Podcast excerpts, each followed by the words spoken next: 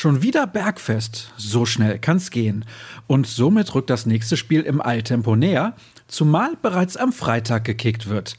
Wer nun dachte, dass bis dahin nicht sonderlich viel los sei, den darf ich eines Besseren belehren.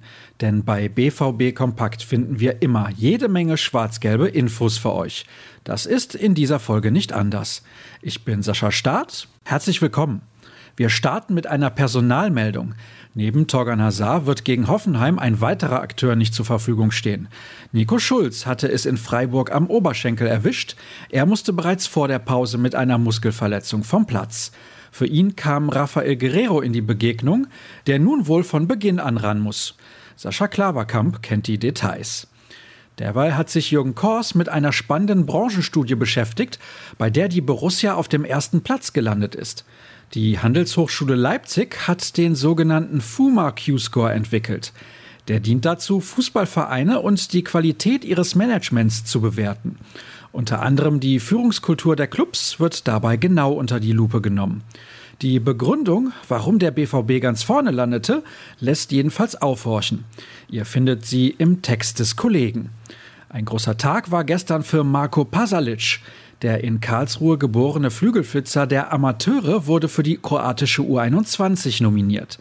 Ich kann gar nicht beschreiben, wie stolz ich bin, für die kroatische Nationalmannschaft zu spielen, meinte er.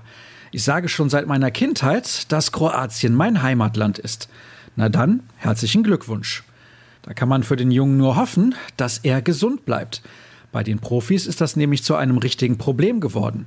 Schon die Vorbereitung musste mit einem Rumpfkader absolviert werden, auch zum Saisonstart wurde improvisiert.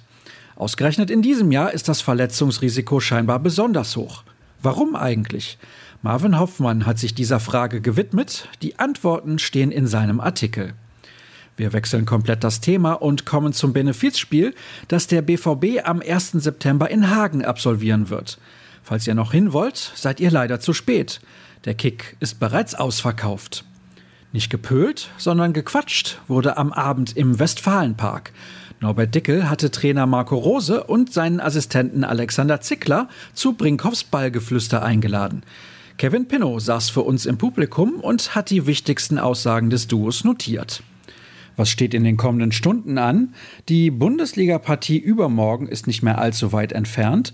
Für Mats Hummels ist es das 400. Pflichtspiel im schwarz-gelben Trikot. Welche davon ganz besonders in Erinnerung geblieben sind, weiß Henrik Nachtigeller. Dazu erwartet euch der wöchentliche Podcast. Ich begrüße Cedric Gebhardt und zum ersten Mal Marvin Hoffmann. Am Abend spielen dann die Amateure. Um 19 Uhr beginnt die Begegnung beim VfL Osnabrück, zu sehen auf Magenta Sport. Edgar Mielke kommentiert, Tobi Schäfer moderiert. Und für den Moment soll es das gewesen sein. Wir sind durch. All das, was ich in den letzten Minuten angekündigt habe, gibt es im Angebot auf ruhrnachrichten.de.